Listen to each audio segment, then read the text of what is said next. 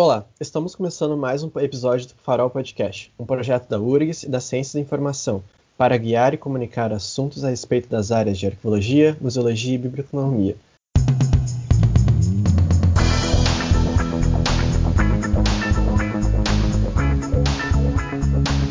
Eu sou Lucas, aluno de arqueologia, e sou um dos apresentadores deste podcast. Eu sou a Gabriela, estudante de biblioteconomia da URGS, e hoje a nossa convidada é a Camila Schwemben Lemko. Oi Camila, tudo bom? Oi pessoal, tudo bem? Como vocês estão nesse tempo de pandemia? Tudo está tá indo bem, né, até o momento. Muito bem. Bem, é, eu vou falar um pouquinho sobre mim, vou me apresentar, vou falar um pouquinho sobre a pesquisa que eu tenho desenvolvido e aí depois a gente troca umas figurinhas aí para alguma dúvida que for surgindo ao longo da minha fala. Pode ser? Pode ser, vamos lá. Então vamos lá. Bem, pessoal, eu me chamo Camila Chindelenko, como a Gabriela já falou, né? E eu quero agradecer em primeiro lugar ao convite do Farol Podcast, um projeto super mega interessante, muito legal a proposta de unir as, né, as três áreas, de, de fomentar esse diálogo entre as áreas que eu acho que é, é super necessário. É, agradeço também é, a professora Leolíbia pelo convite, né, por, intermediar a nossa conversa aí. É uma amiga de longa data, já aqui da Universidade Federal de Santa Catarina. É, e agora, falando um pouquinho de Camila acadêmica, eu sou arquivista, é, formei na universidade em 2014, aqui na UFSC. É, foi a primeira turma de arquivologia que o curso formou, então a gente é, se, se auto-intitula os desbravadores né, do curso aqui na universidade. É, em 2015, eu iniciei o mestrado em Ciência da Informação e em 2018, 17 eu iniciei o doutorado. Então, atualmente, né, eu estou é, em processo de doutoramento, já fiz a qualificação do meu projeto e, se a pandemia permitir, em 2021 eu finalizo aí a minha pesquisa. É, falando agora da minha pesquisa especificamente, na graduação eu pesquisei um pouquinho sobre os arquivos de registro civil na Grande Florianópolis. Então, é, a minha caminhada até o doutorado está sempre é, junto com os registros civis. É, nessa minha pesquisa de TCC, eu pesquisei a questão de preservação do, dos documentos de registro civil na Grande Florianópolis. Eu visitei nove cartórios para analisar a questão é, de conservação. No mestrado, a minha preocupação é, se deu com relação ao sistema que foi criado pelo governo federal em 2014, chamado CIRC, que é o Sistema de Informação de Registro Civil. É, a minha ingenuidade no momento, né, achando que o CIRC poderia ser um sistema de arquivamento de, de registros, que a gente poderia estar é, é, tá utilizando ele como uma base para inserção de, de registros, é, mas não, ele era uma base de dados, né? Então é uma base em que o governo tem acesso, vários órgãos do governo têm acesso, e a partir dos dados que os cartórios enviam a esse a esse sistema, esses é, órgãos do governo têm acesso às informações e podem, por exemplo, cancelar o título de alguém que vem a óbito, pode finalizar a questão de pagamento de benefício, né, que para quem é aposentado.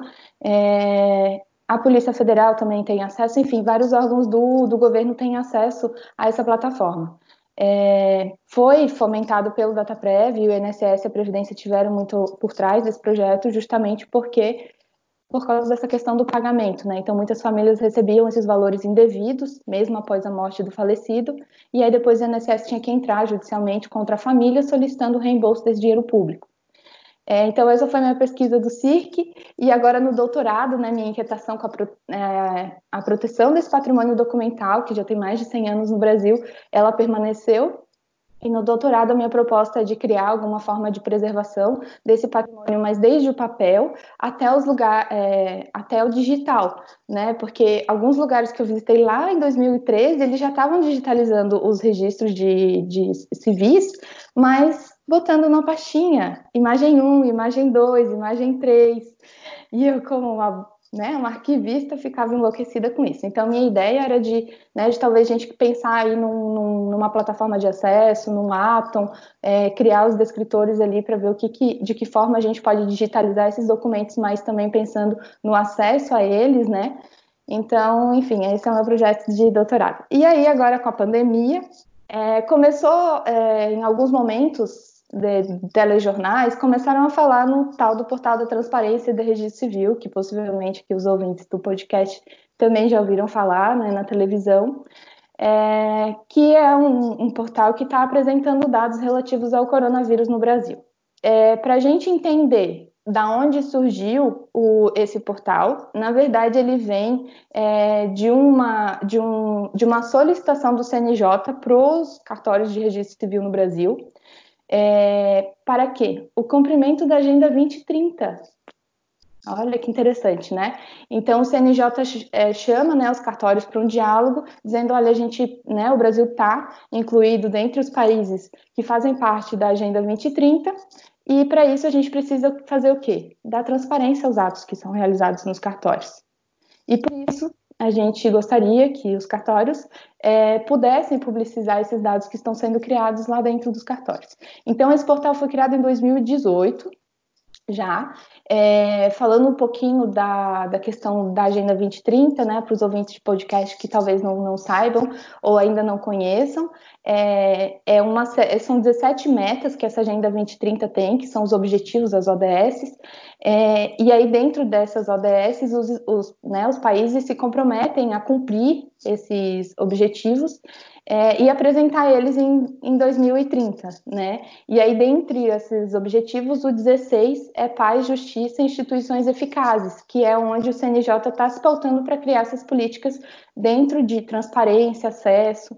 É, outra questão que a ODS traz é que dentro dos objetivos é, tem metas, então, a meta 16, por exemplo, ela contempla a questão do registro de nascimento ser uma das é, dos objetivos do cumprimento desse a meta, né, desse, dessa meta.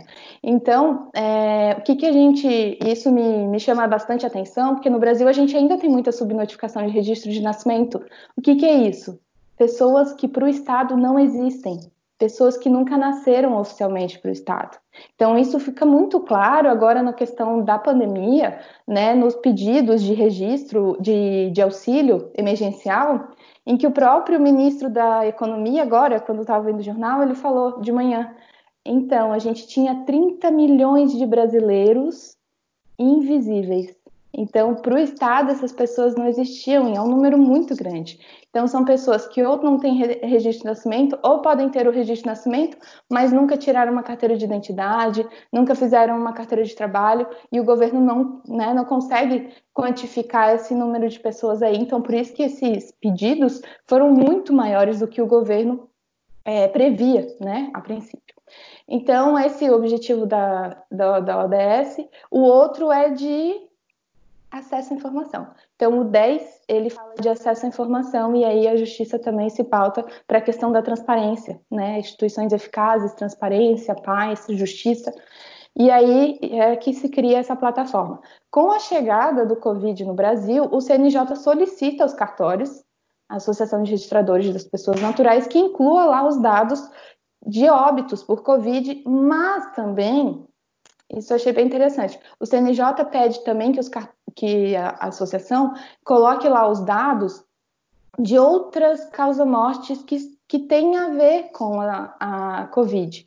Então, assim, se vocês entrarem lá, que não entrou e está ouvindo o podcast, entra lá no portal da transparência, dá uma, uma bisbilhotada, tem dados de pessoas que morreram por suspeita e confirmação de Covid, mas também tem pessoas que morreram por síndrome respiratória aguda grave, por, é, por septicemia, por pneumonia e por indeterminadas, que são doenças que têm a ver com a questão respiratória, mas que são indeterminadas. Então, esses dados estão né, sendo apresentados lá é, no portal da transparência é, e tem sido utilizado aí por veículos de informação como uma fonte de, de, de, informação sobre o coronavírus. E aí, nessa minha pesquisa que eu desenvolvi nesse artigo, eu faço essa, essa análise né, desse portal da transparência.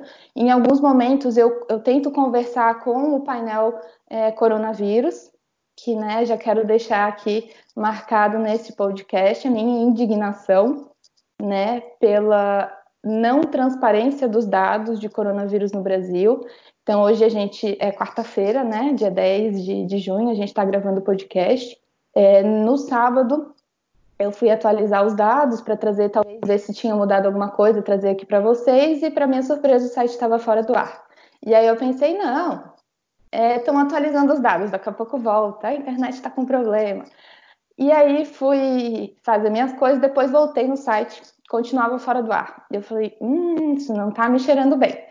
E à noite, né, já veio a notícia de que o, o governo, né, o Ministério da Saúde, tinha tirado o site do ar e que adotaram uma nova metodologia de, de, de amostragem desses dados. E aí, na segunda-feira, se eu não me engano, eles publicaram essa nova metodologia que era os, a apresentação dos casos diários.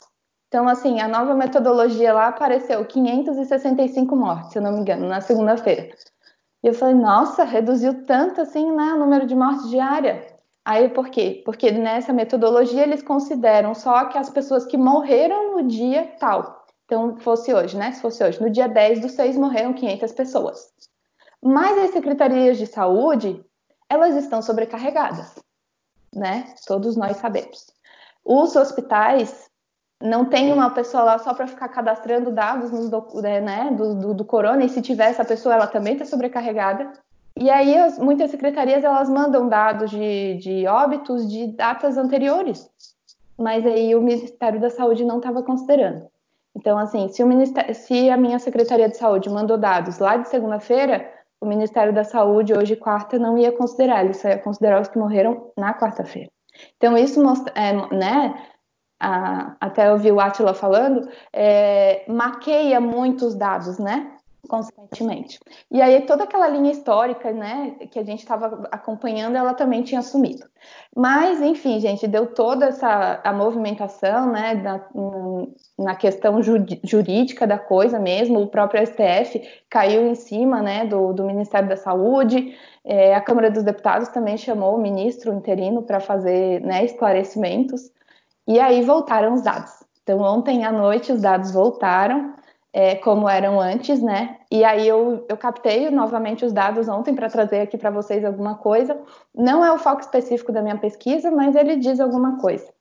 E depois eu vou falar um pouquinho para vocês sobre isso.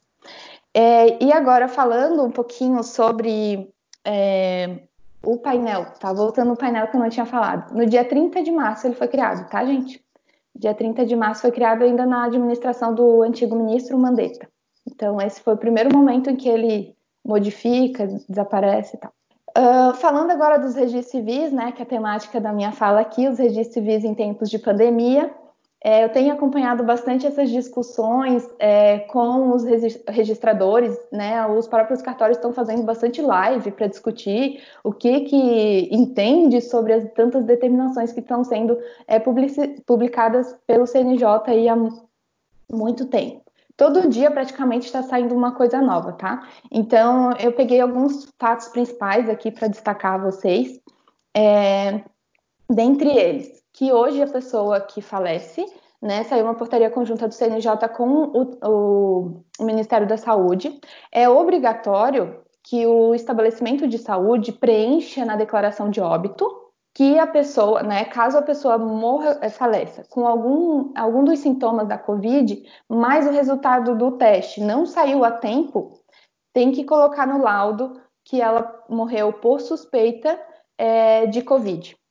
Né? Então, é, essa informação da suspeita ela é obrigatória né, de estar no laudo é, desses casos aí que tem algum tipo de suspeita de, de Covid. Então, isso mudou, né? É uma coisa que mudou e é isso que o portal da transparência utiliza lá dentro dos seus dados para apresentar. Então, ah, é, Camila, por que, que a gente não pode fazer a, né, parear ali os dados com o que o Ministério da Saúde está publicando?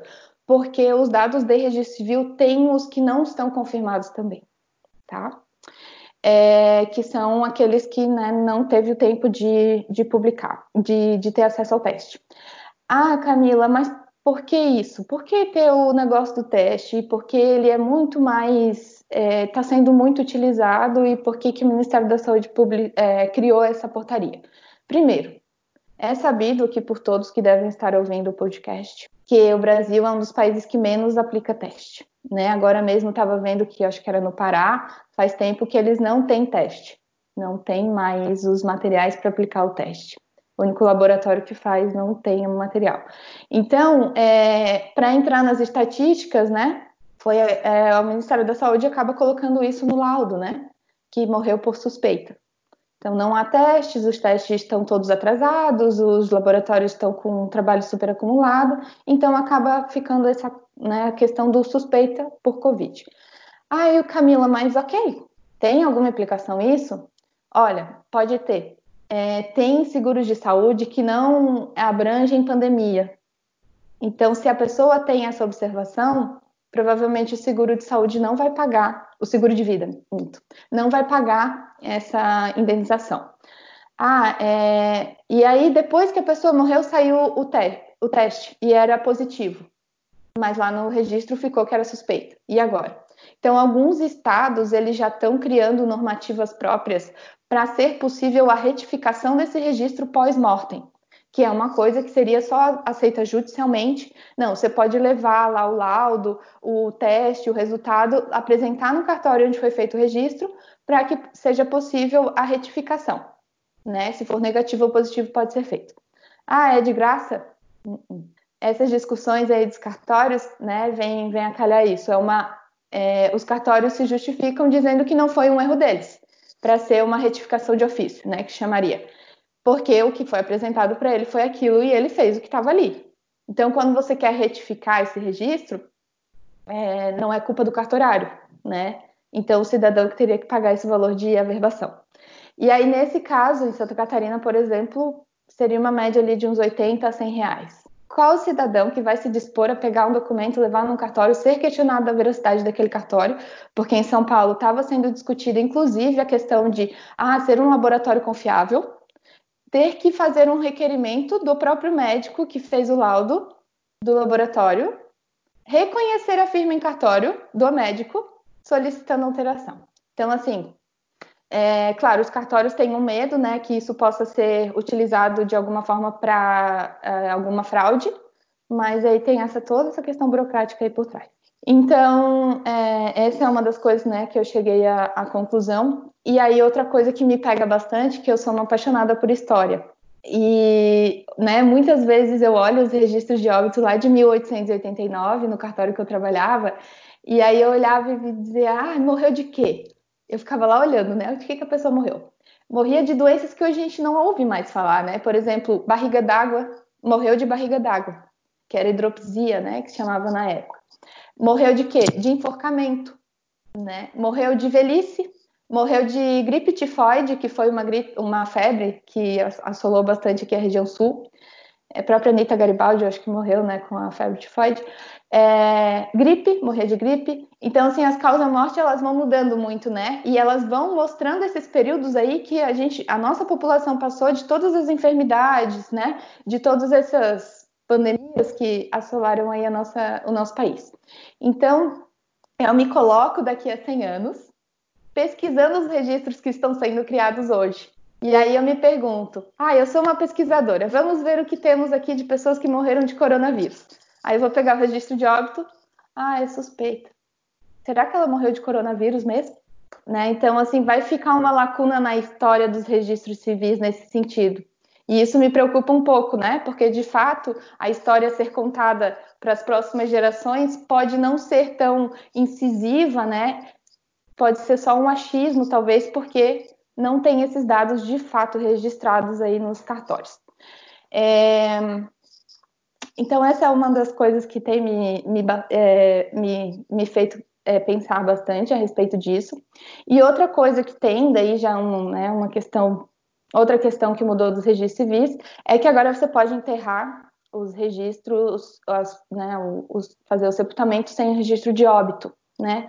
Porque os hospitais estão cheios de cadáveres e eles precisam, né, se logo coisar, então eles abriram essa brecha de poder enterrar. Então, o próprio hospital pode enviar lá o, o, a DO, que é a declaração de óbito, e com isso pode ser enterrado.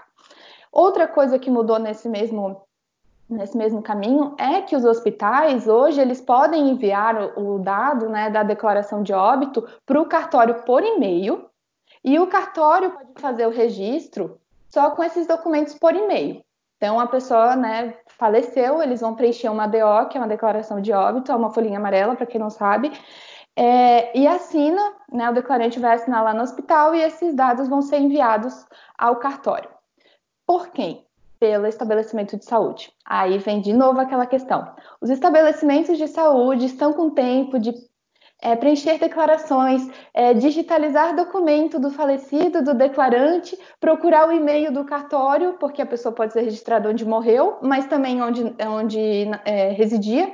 Então, assim, ah, é, faleceu em Florianópolis. Não, mas eu moro lá em Águas Mornas, eu quero que o registro seja lá em Águas Mornas. Aí o pessoa do hospital tem que achar o e-mail desse cartório de Águas Mornas para enviar os dados. Me digam se há pessoas disponíveis para isso, se está faltando enfermeiros, se os enfermeiros estão infectados, se os médicos estão infectados, enfim. Então é outra coisa que me, me inquieta bastante. Outra coisa, lembro que eu falei no começo da minha apresentação do, da Previdência Social, dos dados é, para que encerrassem o benefício? Com essa questão do, do, do sepultamento sem o registro de óbito, pode ser nunca feito o registro de óbito dessa pessoa, entende? Então, assim, pode ser que pessoas vão continuar recebendo esse dinheiro, né? Até que tem que fazer uma prova de vida, talvez, que estão suspensas, inclusive, nesse momento, né? Não precisa fazer prova de vida porque os médicos não estão trabalhando no, no, na Previdência. E, né, o que, que isso pode gerar, né, na questão governamental? Tudo aquilo que eu falei, gasto com advogados, a família vai ter que ser processada, vai ter que responder isso judicialmente, o judiciário vai ficar cheio, enfim. Então, são várias questões aí que permeiam é, essa questão do, dos registros civis e essas novidades, né, que estão sendo publicadas aí todo dia. Hum, então, é, ainda dentro da minha pesquisa, já agora para entrar nessa parte final, falando do portal da transparência especificamente, né, que eu falei das resoluções que tem mudado o fazer registral, né, digamos assim. Agora falando um pouquinho dos dados específicos do portal da transparência, é, se a gente observar lá no portal, quem estiver assistindo o podcast, claro que esses dados eles mudam diariamente, mas uma das coisas que eu concluí é que, por exemplo, causa mortes por síndrome respiratória aguda grave. Em 2019, morreram de 1 de janeiro até 8 de, de junho, que foi quando eu fiz essa última pesquisa, que foi segunda-feira, hoje é quarta, 591 pessoas morreram de SRAG, né, que é Síndrome Respiratória Aguda Grave. Em 2020, nesse mesmo período, morreram 8.077 pessoas. Então, fazendo as contas, a gente vê um aumento de 1.266% de 2019 a 2020. Camila, essas pessoas de síndrome respiratória aguda grave morreram de é, estão dentro do laudo lá da suspeita de Covid? Não. A suspeita de Covid e confirmação é uma coisa, isso aqui é outra. Esses dados aqui são de pessoas que não têm no laudo nada de coronavírus. Então, fazendo umas contas aí, que eu tive que quase ser uma, uma estatística para fazer esse artigo, é, a gente vê esse aumento de 1.266% de síndrome respiratória aguda grave. Fazendo uma comparação com outras doenças, isso eu não posso deixar de mencionar, é, pneumonia, insuficiência respiratória, septicemia. É, pneumonia, por exemplo, ela reduziu 12,4%, insuficiência respiratória reduziu 0,77% e septicemia 11,22%. Nossa, Camila, então tá morrendo menos gente do que morreu em 2019 né? Em 2020 está morrendo uma, é, menos. Curioso isso, né? E eu me, me perguntei muito isso. E aí, primeiro, né, em primeiro lugar, veio a questão do, do período de envio dos dados aqui para essa base, né? Então, se a gente vê 2019, ele vai estar tá, especificamente os, é, os dados completinhos já do ano, né? O ano já está fechado, não tem mais como eu colocar mais gente em 2019.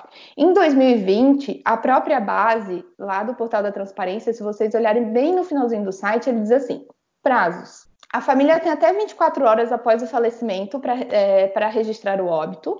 O cartório tem cinco dias para fazer o registro e depois mais oito para enviar à base nacional.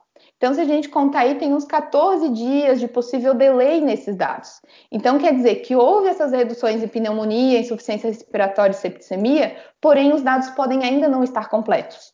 Porque eu, eu captei os dados até dia 8 de junho. Então, se a gente considerar 14 dias atrás, né? Esses dados consideravelmente podem mudar.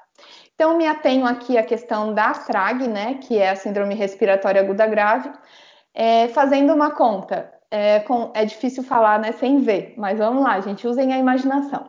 É, morreram 33.866 é, é, por é, suspeita ou confirmação de Covid no Brasil, de acordo com o portal da transparência, no dia 8, ok?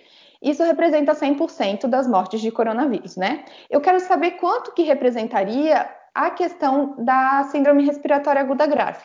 Então, o que, que eu fiz? Eu reduzi o 8.077 de 2020 menos o 591 de 2019, eu cheguei a um resultado de 7.486. Ou seja, se a gente comparar os anos ali, possivelmente seria essa média de mortes por síndrome respiratória aguda grave. Então, é isso que eu estou considerando. Fazendo essas contas, eu chego à conclusão, né, aplicando uma regra de três simples, que há uma subnotificação nos casos de, de síndrome respiratória aguda grave, que possivelmente são, todo, né, são coronavírus, de 22%. Então, se, né, se a gente olhar esses dados que estão sendo publicizados pelo governo federal e pelo próprio portal da transparência, pode considerar que 22, ainda mais 22% do número que está sendo publicizado. Então há de fato uma subnotificação. Por todos esses, né, esses motivos que eu expliquei até agora. Não há teste para todo mundo, tem pessoas morrendo em casa, é, tem alguns hospitais que podem não estar é, colocando como suspeita ou confirmação de Covid. É, a gente também tem que considerar que essa norma ela foi publicada dia 30 de março e a primeira morte por Covid foi no dia 16. Então a gente ficou aí esses 15 dias também sem essa normativa federal dizendo que tinha que haver essa informação lá no, na DO. Então podem ter sido né, feitos declarações de óbito sem essa informação. Uh, no mais, deixa eu ver se tem mais alguma coisa de dados a respeito. Não, aqui eu já entro na parte final de nas minhas considerações. Como é que tá o meu tempo, pessoal? Tá ok? Posso falar mais um pouquinho? Fica à vontade, pode falar. Tá. Então, gente, só para concluir, né, a minha fala, é, para eu não me passar muito, que eu gosto de falar, vocês já perceberam, né? E sou uma apaixonada por, por registro civil, então eu gosto muito de, de falar sobre. É, então, já na questão de, de considerações, né? É, o que, que o portal da transparência pode nos dizer, o que, que os registros civis podem nos contar, né? Tudo isso que eu venho falando, que eu falei até agora, né? Considerar o hoje, né? Esses números que estão sendo apresentados hoje, mas considerar esses dados daqui 100 anos também. Então, eu acredito que o registro civil ele é uma fonte inesgotável de pesquisa, né, para ser realizada em diversos, né, diversos âmbitos. Então, desde a parte de genealogia, de dupla cidadania, que tem é, aqui no Sul é muito forte, né, pela questão imigratória, é, a questão de é, as profissões comuns à época, né, profissões que hoje não existem mais, é, questão morfológica, semântica, né, como que era a escrita naquela época, né, tipo Santa Catarina tinha TH, é, foram, a, né, a própria, é, a, o português foi mudando no decorrer de, né, desses, todos esses anos, então a gente vê aí agora mais uma um uso né, dessas informações a respeito do coronavírus e os registros civis. Então, na minha conclusão, né, eu chego a essa minha possível conclusão de uma subnotificação.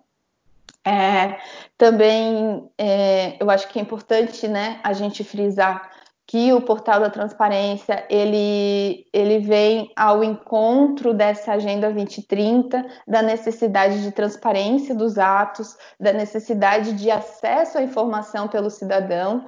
Então, é mais uma vez a gente vê que os arquivos, né, os registros civis no todo, eles têm muita relação com isso, com a transparência do onde eu estou, quem eu sou, é, em que comunidade eu vivo, em que sociedade eu estou vivendo.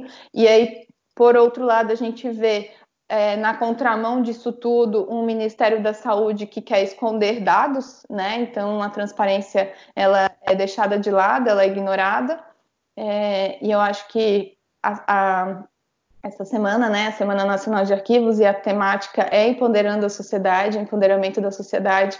Eu acho que isso serve para que a gente se empodere mais, né? Eu acho que o povo brasileiro ainda é muito pacífico em algumas coisas, né? E eu acho que essa questão ela não pode passar em branco de jeito nenhum. São atrocidades que estão sendo aí publicadas diariamente e tá bem é, difícil, né? Mas não vou entrar nessa questão que daria outro podcast, né, meninos? E para finalizar, então, é, convém eu ponderar que os registros que estão sendo feitos hoje vão servir para a história daqui para frente.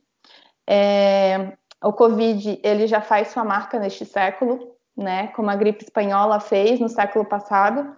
Então, é, os que viveram, né? A gente que está vivendo esse momento vai guardar para sempre isso na lembrança, né? Na memória para contar depois para os netos, enfim, o que está passando nesse momento. Mas depois disso, quem que vai contar essas histórias? Os arquivos né? Então eu tenho ontem eu assisti uma fala da professora Antônia Heredia, né? Quem é da arquivologia com certeza conhece ela, uma senhorinha espanhola. Ela falou que é, a gente tem que tomar muito cuidado com o que a gente está produzindo agora, né? Porque isso vai servir para a história desse momento que a gente está vivendo. Então, o que, que a gente está produzindo? O que, que a próxima geração as próximas gerações é, vão ter de fonte documental nesse momento. Eu queria que o pessoal né, do podcast parasse para pensar nisso. Quem está ouvindo, assim, ai, eu estou escrevendo um artigo sobre isso, ah, então eu já estou registrando de alguma forma é, né, o que está acontecendo de fato nesse momento. É, então, acredita-se, contudo, que os registros, análises, reflexões como essa que eu estou fazendo, né, poderão também mostrar para a história que os números que né, oficialmente estão sendo publicados podem estar sendo omitidos de alguma forma e que chegaram mais próximo do contexto real do que a gente está vivendo é um objetivo da ciência em prol da nossa vida, da qualidade de vida e de todo o seu desenvolvimento. Eu acho que esse é o nosso objetivo enquanto estudante, enquanto professor, enquanto pesquisador, né, é de contribuir para a ciência, mesmo que ela esteja sendo também atacada, né, acho que a gente tem o nosso papel aí perante a sociedade. E ah, só para finalizar, então, é, nessa fala da Antônia, ela fala de uma carta, uma declaração da Unesco, da IFLA e do ICA, é, e outros órgãos que é, assinaram essa declaração, está é, em espanhol, e ela fala, eles falam que esse momento da, da pandemia ele é uma é também um momento de oportunidades para os arquivos. Então, está tendo é, que os arquivos têm que mostrar que eles têm em seu interior, por exemplo, é, informações sobre a gripe espanhola, sobre a meningite, sabe? Mostrar que é, eles têm esses dados que podem ser utilizados para entender o que está acontecendo hoje, né? Explicar. E que vários países também é, têm emitido ordens para a preservação meticulosa dos documentos oficiais que estão relacionados à pandemia.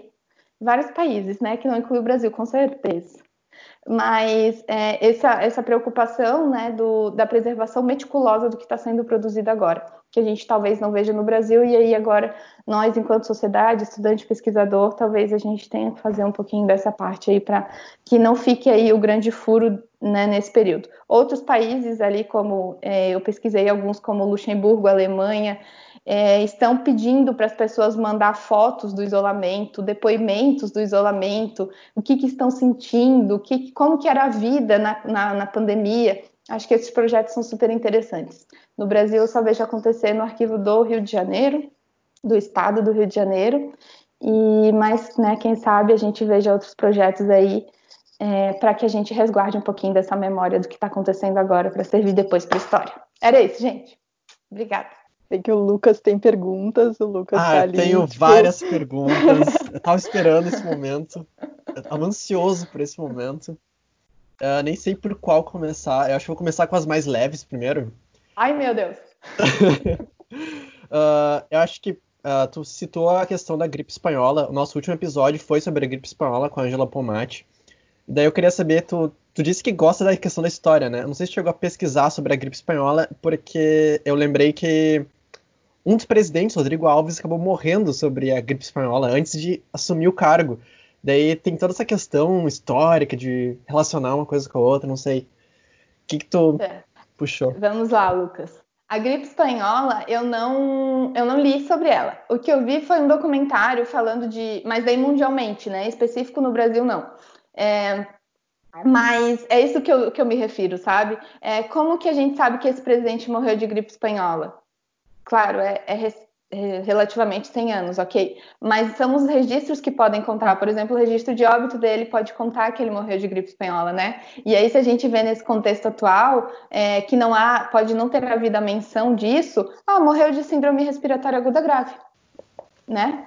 Não foi de coronavírus, mas pode ter sido. Então, é, tá aí justamente nesse ponto a importância desses dados que estão sendo criados hoje para a história. Então, assim como a gripe espanhola está sendo lembrada agora, né, daqui 100 anos a, o coronavírus pode também ser lembrado e esses documentos que vão ser os vestígios dessa memória. Vamos seguindo com as perguntas. Vamos lá. uh, o próprio o Amarino, ele trouxe uhum. a questão da relação da transparência de dados para relacionando com a questão de reabrir que os governos estão tentando, o governo federal em especial, né? Já que os estaduais estão tentando se manter no isolamento social. Uh, nesse momento a gente também tem uma questão do Ministério da Saúde, onde ele não passa uma, uma segurança que devia durante uma pandemia. Então, uh, até o próprio uh, o site de manutenção do painel do coronavírus, que inclusive está arquivado, tá? É minha pesquisa. Uh, desde o mês passado ele está arquivado todos os dados. Vou aproveitar, né? Lançar isso. O marketing. claro. Então, a gente tem que encontrar essas fontes uh, alternativas. Né? No caso, é o Conselho Nacional de Secretaria de Saúde, o CONAS, a, a Fiocruz, a Universidade Johns, Johns Hopkins, John Hopkins. que inclusive uhum. chegou a tirar o Brasil pela não transparência dos dados. Então, ah, a imprensa brasileira também está fazendo um papel muito bom nisso, só uhum. para reiterar. Então, como essa, essa relação do registro é importante para uh, a gente reabrir futuramente, para não passar uma ideia de pavor na sociedade. Por, mas é necessário nesse momento porque é uma coisa séria, muito séria que a gente leva em consideração. É um tempo de pandemia. Então, uhum. né? É mais uma questão opinião, você acha a minha pergunta. Então, Lucas, vamos lá. É, o, o, né, uma, uma crítica minha forte durante toda a minha apresentação com essa questão do Ministério da Saúde estar tá ocultando dados, né, e não passar essa, isso como tu falou, né, a gente não sabe de fato se pode confiar ou não pode, né, é, porque o governo federal, o, o, discurso é muito claro, né, é uma gripezinha, é, tem que a, economia tem que girar, a, a gente não pode perder dinheiro, então assim, vidas não importam, né? A gente está pensando na questão muito capitalista da coisa, né? De que tem que gerar dinheiro, dinheiro, dinheiro, dinheiro, dinheiro. É, então, é, nesse sentido, é, esses outros órgãos que estão se mobilizando aí para fazer a contabilização dos, dos, dados, né? A gente vê a John Hopkins quando eles tiraram o Brasil, eu falei, gente, que vergonha, né? Mundial, né? É, agora voltaram, né? Porque daí houve o retorno da base. É, os, os, jornalistas, né? Fizeram a, os próprios criaram, né? As próprias métricas e são, né, a gente conhece, né? Os jornalismos rivais, né? Mas que nesse momento, inclusive, se uniram para fazer isso. Achei uma atitude muito interessante. Eles ainda estão, né? É, mesmo tendo voltado os dados, usando esses dados que eles estão captando. Eu acho que, inclusive, por essa questão do medo de talvez cair de novo e aí eles né, ficarem à mercê, ter que correr atrás de tudo. É, então, eu acho que os registros, nesse caso, né, é, como eu falei, a gente não tem como equiparar, ah, morreu hoje, né, o boletim do Ministério da Saúde diz que morreu 500 no dia 10. É, mas você for lá no registro civil, vai ter 100, 200, justamente por esse prazo todo que eu, que eu coloquei aqui, né? Então, sete dias para isso, oito dias para aquilo, um dia para registrar. Então, infelizmente, os dados de registro civil a gente não pode comparar é, diariamente, sabe? Ele tem esse prazo de envio aí à, base. Então, infelizmente, né? Porque para mim seriam uns dados muito relevantes e, e muito confiáveis nesse caso essa, essa questão do, dos jornais se unindo, mesmo sendo rivais, né, é uma questão coletiva, né?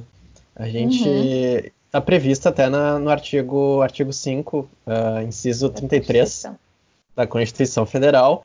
Então, é, é, importante a gente deixar abertos esses dados, uh, principalmente nesse momento que a gente está passando de pandemia. Inclusive, os dados ainda, ainda estavam dentro do painel da Covid, do Ministério da Saúde, só que estavam uh, camuflados, por assim dizer. Uhum. Uh, então, é uma questão muito, eu acho que vai da, da, do corpo que está dentro do ministério, né? Essa questão do maioria de ser militar, que é uma questão de quase que de guerra, de manipulação de dados, né, de mortos. Então, até a própria fala do Carlos Wizard, né, que ele falou que era uhum. dados fantasiosos e manipulados, e que... Ah, vou aproveitar e falar do Bolsonaro, que queria menos de mil mortes por dia. Soltei. É isso. Então, eu acho que é uma pergunta vai mais... ser censurado, hein? Nossa. então, acho que a minha pergunta é mais como uh, qual a expectativa para os próximos meses de Covid a respeito de registro civil? Uh, vamos lá. Na minha, na minha visão, né, é, a, a, alguns estados já estão considerando que a pandemia está passando, que já está, né, a curva já está entrando em declínio. É, por outro lado, a gente vê novos, novos estados, né, entrando em colapso. Por exemplo, o Mato Grosso, né, o Mato Grosso é, hoje mesmo era um país, era um estado que ele estava com muito pouca morte e que de uma hora para outra saltou esse número. Então, assim, é, eu acredito que o pior pode ter passado para alguns estados, mas o pior ainda está é, tá por vir para outros, né? E os registros civis eles têm que acompanhar esse caminhar da, da coisa, né? E aí na minha análise que eu achei, né, acabei nem falando sobre a comparação do painel do Ministério da Saúde com os registros civis, então eu fiz essa análise de quantos o Ministério da Saúde estava publicizando e quanto o registro civil, né? Mas no registro civil a gente ainda tem que considerar aquilo que eu falei, né? Do prazo. Então, eu coletei no dia tal de ambas uh, as plataformas. Então, por exemplo, no Piauí, a gente tem 60 registros de óbito, só que o Ministério da Saúde me diz que tem 265 mortes. Então, assim, 77% das mortes não estão registradas ainda, sabe? Então, é, outra coisa que me ficou é, claro, por exemplo, São Paulo, Santa Catarina, Rio Grande do Sul, Rio de Janeiro, Paraná, Minas Gerais, Distrito Federal e Goiás todos esses apresentam mais registros no portal da transparência do que no painel coronavírus.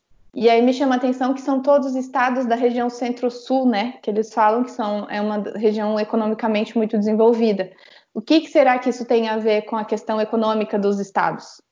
Né? Se a gente pegar os que têm esses casos mais abruptos, assim, de, de não registro em cartório, vai ser Amazonas, Pernambuco, Pará, Piauí, Mato Grosso, que podem ser já é, estados que não têm tanta questão econômica forte. Por que será? Os cartórios não estão chegando nesses estados? Os cartórios não estão dando conta? Também colapsaram, será?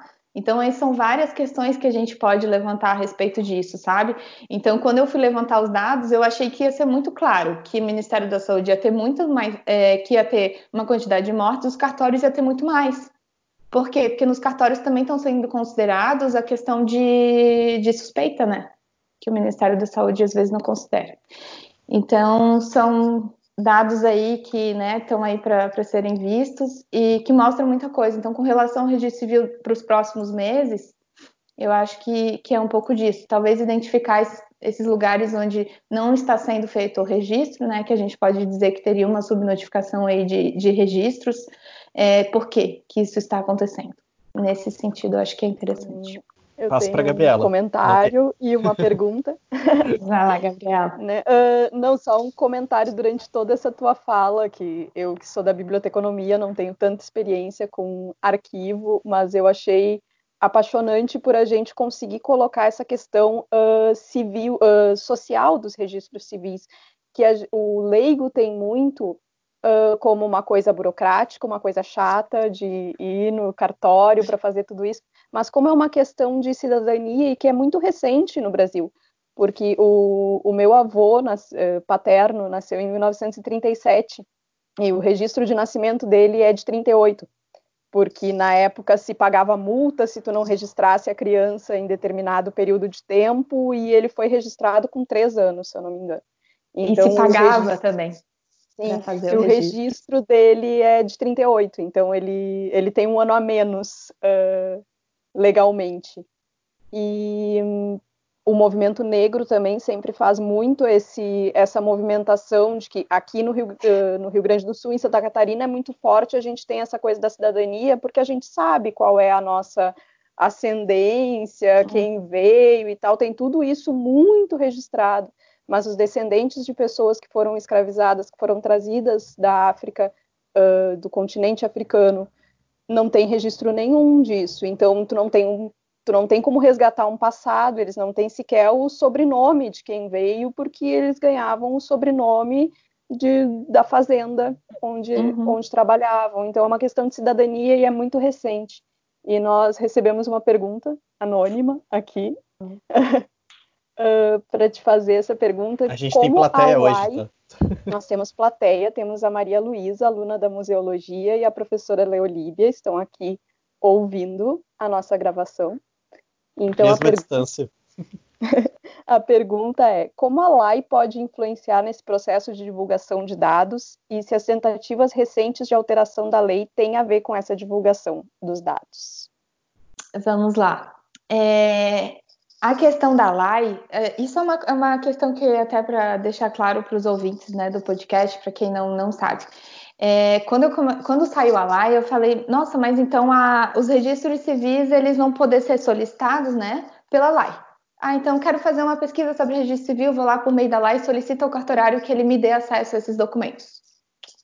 Não é assim que funciona no registro civil. Por quê? Porque o registro civil ele tem uma lei específica de acesso. Então, dentro da lei de registros públicos, está dizendo que ele é um registro público, porém, quando há casos que ferem a intimidade da pessoa, essa informação não pode ser divulgada. Isso é uma coisa muito discutida dentro dos registros civis. É, por quê?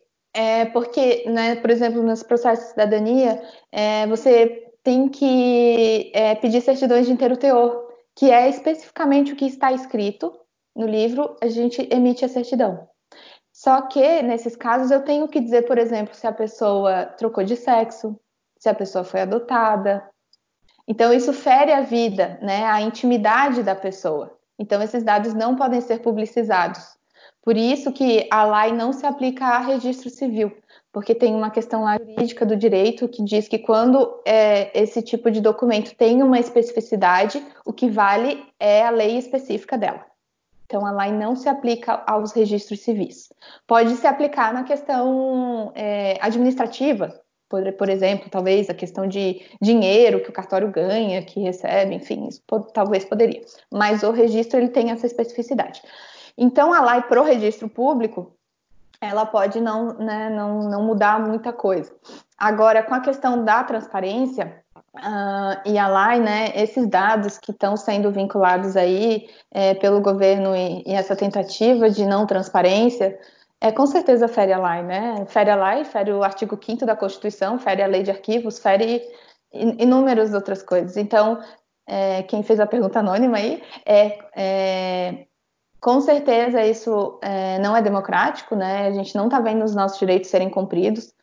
É, e outra coisa que também é importante, né, que eu, eu vi ainda a questão de que o atual governo está tentando impor sigilo a mais documentos, né, do que já são aqueles que a lei mesmo, é, né, fala sobre. E a AGU não se, não se manifestou ainda a respeito. Então, é, os dados, concluindo, os dados que são produzidos agora pelo Covid, eles são obrigatórios de serem publicizados, né? Aí tem toda essa tramóia aí por trás de estou fazendo o meu dever de casa, mas eu estou fazendo uma metodologia diferente. Então cabe a nós, né, enquanto cidadão também, é, não permitir que isso aconteça. Acho que. Ah, e a questão que a Gabriela falou dos negros é uma questão que eu já está na minha pauta de análise, assim, de registro civil, porque isso é muito forte. É, em alguns cartórios que eu já pude né, ver arquivos, é, era, era comum de você, o negro, né, ele colocar o um nome no filho bem diferente, porque ele não tinha direito muitas vezes ao sobrenome. Então, para que aquele filho tivesse, né, fosse, né, o José ia ser mais um José, né? Então, alguns nomes diferentes. É, outra coisa que eu vejo bastante dos negros é que agora reivindicando, né, quantos negros estão morrendo por Covid? Será que é a mesma quantidade de brancos? Então, isso também não está sendo publicizado, né? Que era uma reivindicação lá no Rio de Janeiro, se eu não me engano, de um movimento que queria justamente saber né, a respeito disso. Os registros civis têm essa informação né, nos registros. Então, talvez eles também poderiam estar tá, é, colocando essa, essa, essa informação pública. Mas é, é um tema super então interessante, então, Gabriela. E então, social. Camila, A gente poderia ficar aqui a manhã inteira conversando, tô adorando, mas a gente também não quer tomar muito do teu tempo, então já tá dando o nosso tempo aqui. Uh, gostaria de saber se tem alguma indicação de leitura, de série, de filme para os nossos ouvintes e se tu quiser fazer uma, algumas considerações finais. Tá, vamos lá então. É, dicas de leitura específicos sobre essa temática, a minha dissertação. Qual marketing? Não, brincadeira. Não, a minha dissertação, como eu falei, ela foi lá para o outro lado, né, da questão do sistema. É, mas de leitura, eu, né, nesse artigo, inclusive, eu quase não usei muita bibliografia porque eu me pautei muito em dados, né? Então foram muitas coisas, tipo, que estão em site, site da OMS, site da Unesco, site é, do Ministério da Saúde, da Transparência. Então, o que eu aconselho a vocês é de visitar o site da Transparência do Registro Civil, dar uma bisbilhotada, ver o que, que vocês acham, ver se vocês encontram alguma informação relevante. Ah, eu quero saber quantas pessoas morreram. É... Ah, um dado que é interessante lá dentro do portal da transparência. Dia 20 de janeiro já há uma morte por suspeita ou confirmação de Covid no Pará. 20 de janeiro e sendo que a primeira oficial foi publicada no dia 16 de março, 17. Então, pode ser que esse caso ainda está em análise, né, o exame não tenha saído, ainda estão fazendo né, esses.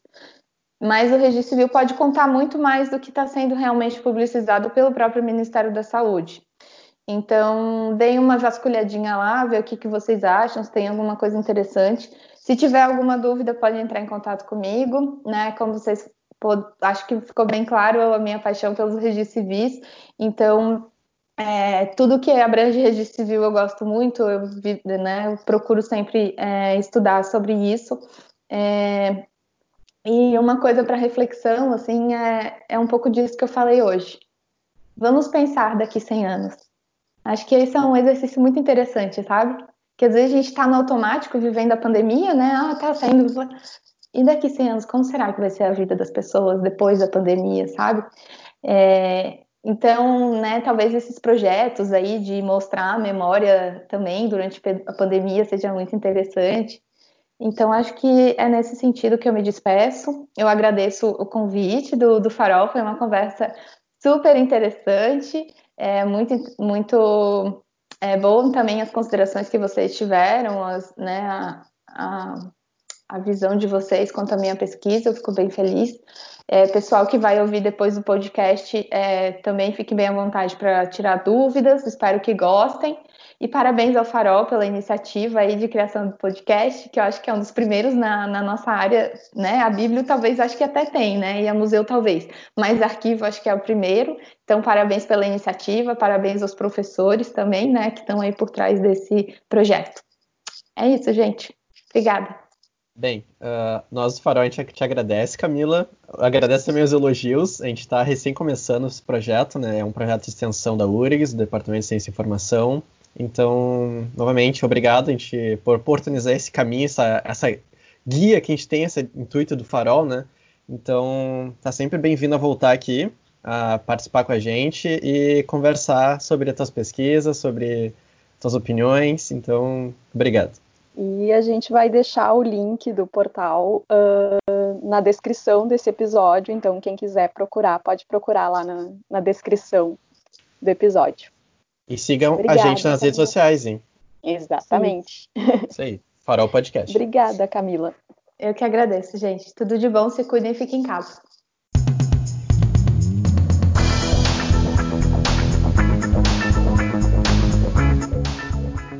Farol Podcast é uma iniciativa do Centro Acadêmico de Biblioteconomia, Arquivologia e Museologia e do Departamento de Ciência da Informação da Universidade Federal do Rio Grande do Sul. Você nos encontra no Instagram por arroba farolpodcast. E para enviar sugestões de convidados, temas, dúvidas, críticas ou outras sugestões, pode nos enviar um e-mail para podcastfarol.gmail.com.